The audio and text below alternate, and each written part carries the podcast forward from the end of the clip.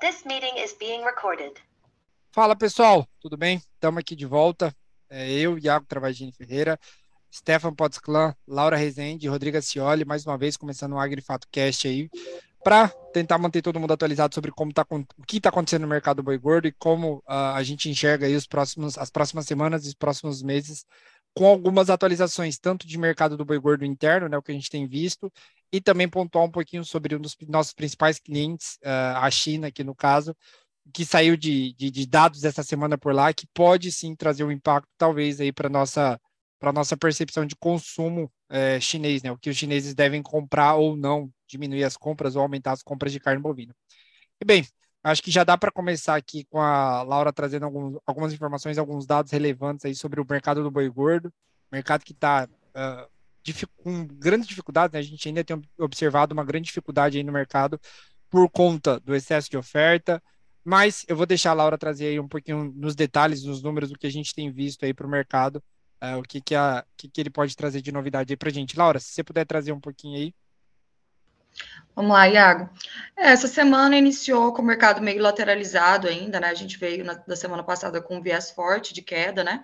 Com a notícia da paralisação aí de seis plantas frigoríficas da JBS, dando férias coletivas. Então, a gente viu o mercado sofrendo bastante, aí chegou a atingir uma queda de quase 16 reais por arroba em alguns contratos.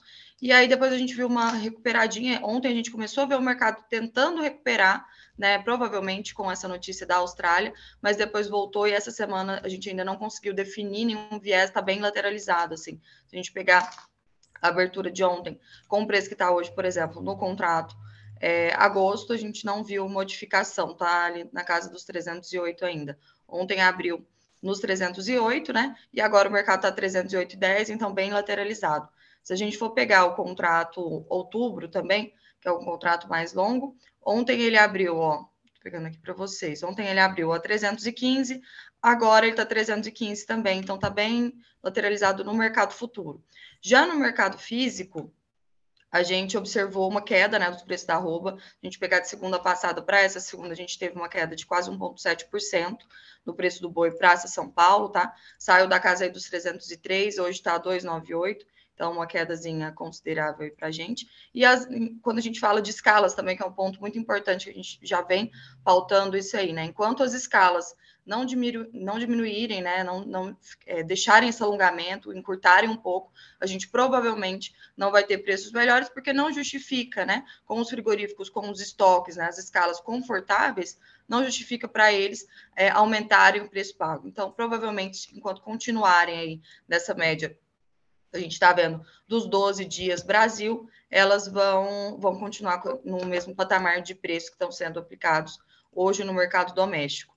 É, e aí, um outro ponto também, que até fugiu um pouco das expectativas que a gente acreditava, né? É o mercado da carcaça casada. A gente acreditou que esse, principalmente início de mês de, do mês de agosto, com a chegada do Auxílio Brasil, de outros auxílios aí que o governo forneceu, que vão, é, que iniciaram né, a validação agora nesse início de mês, e naturalmente, né, historicamente, a gente vê um início de mês também um pouco melhor no consumo de proteína animal, principalmente da proteína bovina, por a, a, o recebimento dos salários. Então, a população mais capitalizada ela tende a consumir mais carne também.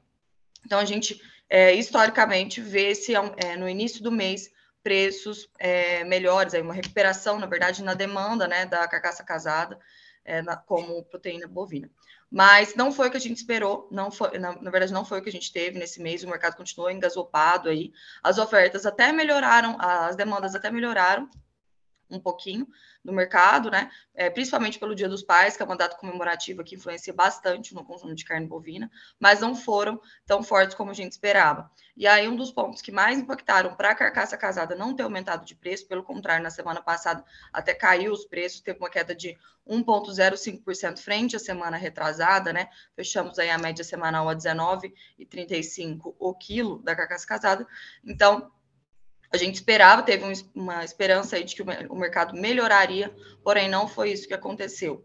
É, então, esse, essa semana ainda, é, a, a, expectativa é de que continue mais engasopado ainda, porque aquele boom que a gente acreditou que ia dar pela, pelo Dia dos Pais e pela primeira quinzena de mês aí não deu. Então, agora a expectativa é de, assim, a, o, o, o otimismo que a gente acreditava que ia ter, a gente está não tanto acreditando mais, né? Mas isso é, é, justamente pela maior oferta de animais, né? Com essa maior oferta de animais, não tem por que também o, os supermercados, enfim, os compradores dessas carcaças casadas aumentarem o preço pago. O que manda no mercado é muito a lei da oferta e demanda, né? Situações que a gente tem uma maior oferta ou uma menor demanda, os preços tendem a reduzir aí, e é justamente o que a gente está vendo.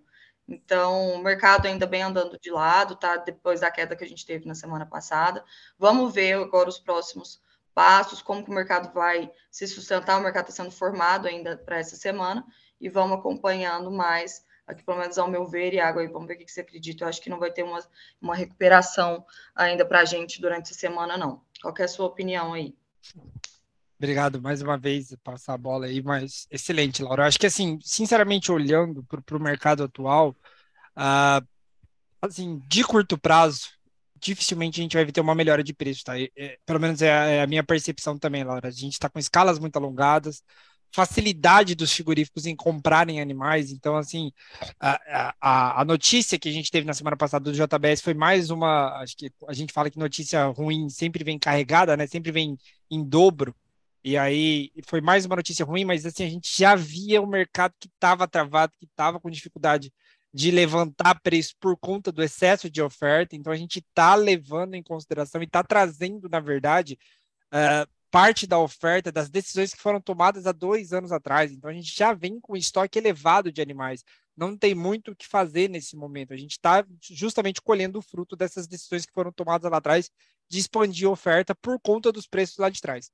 Bem, uh, um ponto que eu, assim, talvez jogue uma luz no fim do túnel, represente alguma melhora para o mercado interno, é que a margem dos frigoríficos, né, a margem que a gente fala assim, o spread, a diferença entre o equivalente físico, que é a remontagem dos animais, e o preço do boi gordo, ele está reduzindo dia após dia. Então, esse, esse spread, essa diferença que chegou lá na, na, na, segunda quinzena de julho bater 7, 6% negativo, ou seja, o equivalente físico, o preço da, da, da, dos cortes é, do boi gordo, é, desossado, né, digamos assim, na verdade com osso, mas que é vendido no atacado, versus o preço do boi gordo, bateu menos 7%. Agora, nesse momento, a gente fala de um patamar variando entre 2 a 3% negativo. Ainda que seja negativo, que a gente tem observado é o boi gordo caiu mais do que a carcaça casada e reativa a vontade das indústrias frigoríficas, as vontade, a, o, o, volume que as indústrias frigoríficas do mercado interno poderiam trabalhar, porque a margem melhora. Então, em teoria, hoje, olhando para essa situação, talvez, isso é um grande talvez, a gente poderia falar daqui, talvez, a, a, próximo mês, mês de setembro, mês de outubro, a gente pode encontrar essa, esse fundo do poço, digamos assim, fica, vai ficando mais claro para a gente que essa margem está melhorando, consequentemente, a, a competitividade da carne bovina, da carcaça casada, da carne bovina no varejo pode melhorar e, consequentemente, melhorar o consumo lá na frente.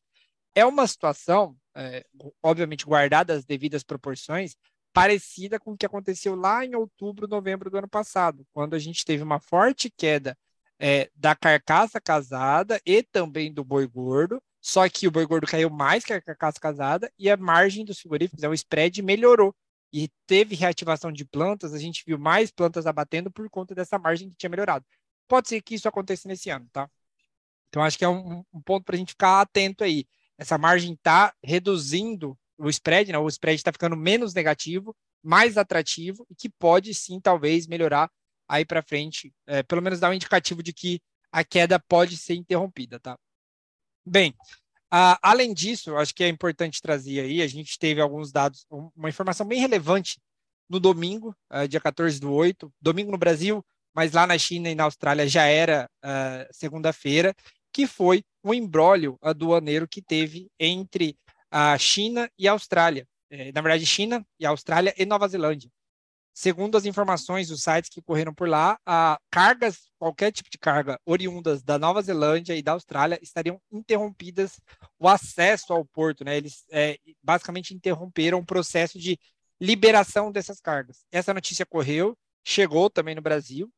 Obviamente, seria super impactante para o mercado da, comercial uh, da carne bovina, afinal, a gente está falando de mais ou menos 16% das compras chinesas vêm desses dois países.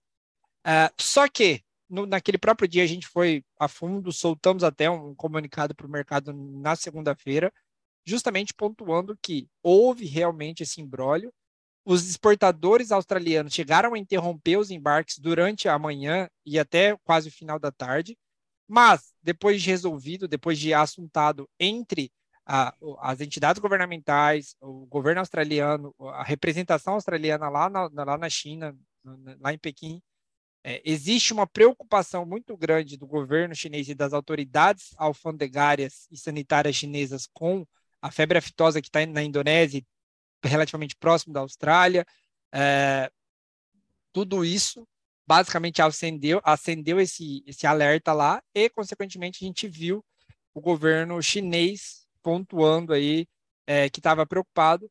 Só que, a partir das 4 horas da tarde da segunda-feira, do dia 15 de agosto, eles voltaram a comprar, é, os exportadores, na verdade, voltaram a embarcar cargas, estava tudo resolvido. Então, hoje, até hoje, 16 do 8, não há nada que é, interrompa ou que fale que as cargas australianas e neozelandesas estão uh, proibidas de entrar na China nesse momento. Tá? O comércio já voltou ao normal, as exportações continuam acontecendo. Então, por enquanto, não há nenhum problema de fato sobre essa, essas transações entre China e Austrália e Nova Zelândia. Certo? É, mas assim, fica claro para mim, não sei se vocês quiserem comentar alguma coisa, mas fica claro para mim que é, a dificuldade que se tem em trabalhar claramente com o governo chinês, né? Nem, os, nem mesmo os australianos, assim, na verdade nem com o governo, mas com o que acontece lá internamente na China, uh, por conta disso. Nem o governo australiano está conseguindo entender claramente o que eles querem, é, tem esse receio com o que aconteceu também lá na questão taiwanesa, né? Então tem tudo isso aí que está trazendo muita, muita instabilidade para o mercado e como são representativos no mercado da carne, acaba refletindo na gente. E uh, acho que uma questão mais macroeconômica, mas super importante, mas também que envolve China. Saíram vários dados da economia chinesa aí nessa última semana, principalmente né, no dia 15 do 8, no dia 16, hoje, né? Uh, basicamente, a gente viu os dados de produção industrial, os dados de venda no varejo crescendo abaixo da expectativa do mercado. E por que que, apesar de crescer, a, a gente ainda fala que foi relativamente negativo? Porque o primeiro semestre desse ano na China foi muito fraco. Lockdowns, é, o, o, governo interrompendo um processo. Na verdade, o governo não, não. Os lockdowns que o governo é, adotou por conta da política do, do, do Covid-0, interrompendo, digamos assim, o processo de crescimento, o crescimento esperado para esse ano na China. É, e, consequentemente, depois dessa, dessas liberações, né, a gente começou a ver maior liberação a partir de junho e julho, esperava-se uma retomada mais intensa. E não é o que está acontecendo. A produção industrial cresceu, mas cresceu abaixo da expectativa. A venda no varejo cresceu, mas cresceu abaixo da expectativa. E um setor muito preocupante ainda é o setor imobiliário. Né? A gente está vendo uma, uma, uma, possível crise no setor imobiliário chinês, um problema de alavancagem que pode reverberar sobre toda a economia chinesa e, e consequentemente, também sobre o Brasil, por conta que é uma, uma economia que está muito atrelada aos processos de crescimento de infraestrutura. Né? Tanto é que a gente viu aço recuar, a gente viu minério de ferro recuar, justamente por conta dessa, dessa, dessa China um pouco mais tímida, digamos assim. E, é, de maneira inesperada, ou nem tanto depois desses dados, o Banco Central chinês é, reduziu a taxa de juros por lá, a taxa de médio prazo. Eles acabaram cortando a taxa de juros, como a gente já vinha pontuando lá atrás. Era um dos poucos governos do mundo que estava num processo que poderia é, é, ter afrouxo monetário, né? diferentemente dos Estados Unidos, União Europeia. A China tem espaço para fazer um afrouxo monetário e agora eles começam a utilizar um pouco de política monetária para tentar dar mais celeridade na economia, fazer com que a economia se acelere de maneira um pouco mais intensa. A gente, obviamente, vai ter que acompanhar, mas isso é representativo, digamos assim, para a gente ficar de olho no consumo de carne bovina do país. Se a China começa a soltar mais dinheiro na economia, ou seja, o crédito vai ficando mais barato, isso pode representar uma, uma aceleração do processo de consumo, de, de bens de consumo, e a carne bovina poderia ser beneficiada por isso. Tá? A gente vai ter que, obviamente, ficar de olho, mas acho que é um processo natural que a gente vai ter que ficar vai ficar, vai ficar observando aqui para justamente pegar qualquer movimento que possa parecer mais intenso e é, melhorar as exportações que, que já estão muito boas é, brasileiras, tanto para a China quanto para outro país. E bem, acho que eu já falei demais, uh, vou passar a bola aqui para o pessoal de grãos. Uh, Rodrigo, Stefan, vocês podem tocar aí e trazer um pouquinho do que tem acontecido no mercado. Bacana. Obrigado, Iago. Boa tarde, pessoal. Vamos lá. É, em relação ao mercado de grãos, né, soja e milho, acho que é bem interessante iniciar falando sobre o, a divulgação do relatório né, de oferta e demanda do USDA na última sexta-feira, dia 12.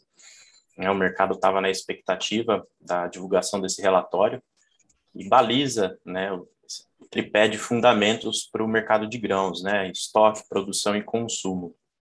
E falando da safra nova, né, 22-23, americana, o relatório ele veio baixista para a soja, né, com um aumento na produtividade, redução da área, então a gente tem aí uma elevação da produção dos Estados Unidos, né, com safra recorde, e basicamente na direção contrária veio para o milho, né, veio ter um aperto, um balanço mais apertado, né, uma redução na produtividade, redução de área e, consequentemente, uma, um aperto aí no, nos estoques, tanto nos Estados Unidos quanto no, no mundo, ao redor do mundo. É, porém, né, o, o mercado, ele, logo após a divulgação, ele chegou a recuar um pouco, mas ele teve um movimento muito altista na semana anterior, né, inclusive fechou em alta, quatro dias consecutivos de alta na CBOT. E nesse início de semana, é, o mercado parece estar reagindo melhor a esses números, né? A gente vê aí o mercado em Chicago, milho e soja caindo, né? Dois dias consecutivos de queda, ontem e hoje, e ele vem realizando junto à parte de clima, né? Acho que o clima, depois da divulgação do relatório, ele volta a ser um dos principais drivers, né, de comportamento do preço, né? Até meados final de agosto, que é a entrada da safra norte-americana. E junto a isso, eu queria comentar também é, um dado também que é divulgado semanalmente pelo CFTC, uma comissão norte-americana de que divulga né, a participação de players do mercado. E novamente, é, especificamente para o milho, né, teve um aumento da posição comprada de, de, fundos de investimento né, em derivativos de milho, quando a gente combina opções e futuros, foi bem expressivo o aumento de 11.299 contratos entre 2 e 9 de agosto. Então, acredito eu, é, especificamente para o milho, eu ainda vejo um pouco de sustentação de preços, tá? Observando quando a gente vai linkando esses cenários, né? Tanto quanto relatório, esses relatórios, tanto do USDA de oferta e demanda, quanto esse, esse posicionamento dos players, é, mas na soja já vejo um cenário mais baixista, né? Seja pelos números atualizados, né, divulgados pelo USDA, seja também pela sazonalidade dos preços, né? Teoricamente, né, em, Chicago a gente tem aí um mercado marcando fundo entre setembro e outubro que casa bem com a entrada da safra norte-americana. E da minha parte é isso, pessoal. Vou passar a bola aí para o Stefan continuar os comentários aí do mercado de grãos. Bom, é, em relação a grãos, o, como o Rodrigo já colocou, essa revisão do SDA, ao mesmo tempo né, que o SDA ele traz uma pressão negativa aí para preços, né, a gente vale considerar também que você tem o clima a, acionando também o fundamento de preços. Por hora, a gente tem uma expectativa normal de chuvas para essa reta final aqui de definição de safra nos Estados Unidos esse fator China acabou pressionando também o mercado. A China, vale ressaltar que ela já vem comprando menos soja esse ano, é, em decorrente de todo o cenário aí que a gente viu, política de tolerância zero à Covid, que ainda é, tem ficado ali, tem permeado algumas decisões do governo chinês. A China ainda convive com casos de Covid, como todos os países do mundo, mas tem uma política mais rígida, mais agressiva. Então, tudo todo esse cenário é, que re refletiu também em dados econômicos da China negativo, vem alertando aí por uma possível redução de demanda também do lado de grãos. A gente tem aqui no Brasil o recente acordo para farelo de soja com a China, temos o acordo para milho.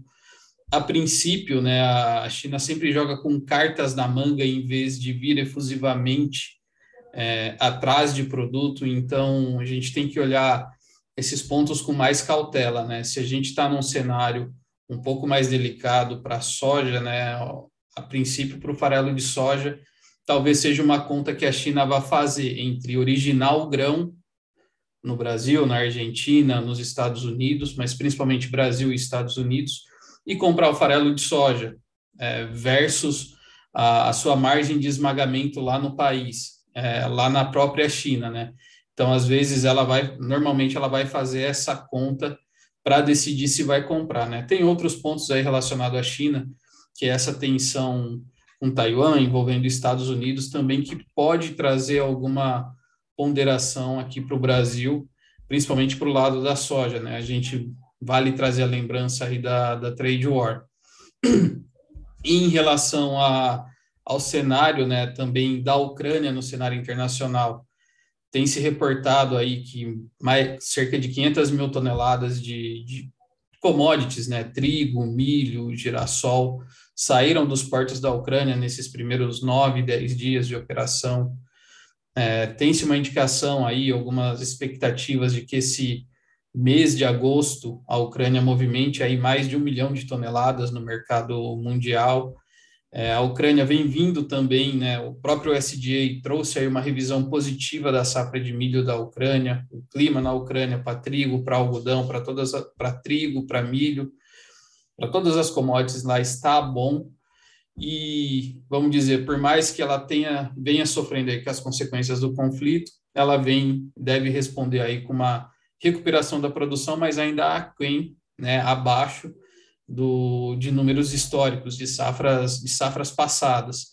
Então essa recuperação da Ucrânia nesse curto prazo também pode ser um direcionador do mercado, uma vez que a gente entra aí nesse segundo semestre agora, nesse reta final de segundo semestre, com milho brasileiro no mercado, tem o milho argentino no mercado, a Ucrânia começando a dar sinais, sim, de ofertas já no mercado internacional, e Estados Unidos que entra aí com safra um milho mais disponível aí a partir de novembro. Então, a gente tem que ficar atento a esses movimentos, enquanto para a soja, a gente já tem um cenário é, de oferta que é mais positivo, então isso acaba oprimindo preços, da mesma forma que a demanda está mais retraída, acaba oprimindo preços, e estamos aí praticamente a 30 dias do início do calendário da safra 22-23 aqui no Brasil, com mais um prognóstico de laninha aí confirmado, ainda sua intensidade em aberto, né? Mas a gente tem a lembrança do que foi a safra passada, a safra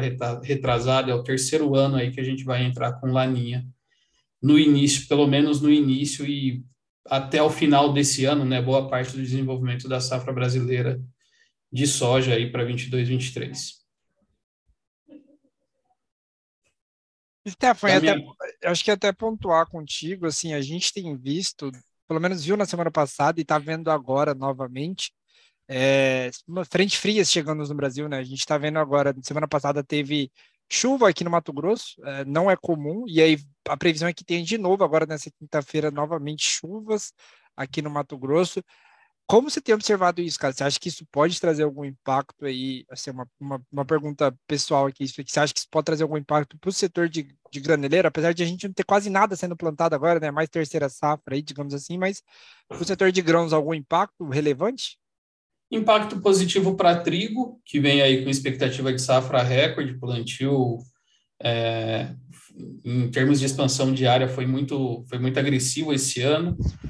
É, o que a gente esperava acontecer semana passada e não aconteceu é o cenário de preços de milho alterar um pouco, né? A gente tem ah, as notícias aí, as informações que chegam é, falando de milho a céu aberto ainda em algumas regiões, mas esse cenário climático, né?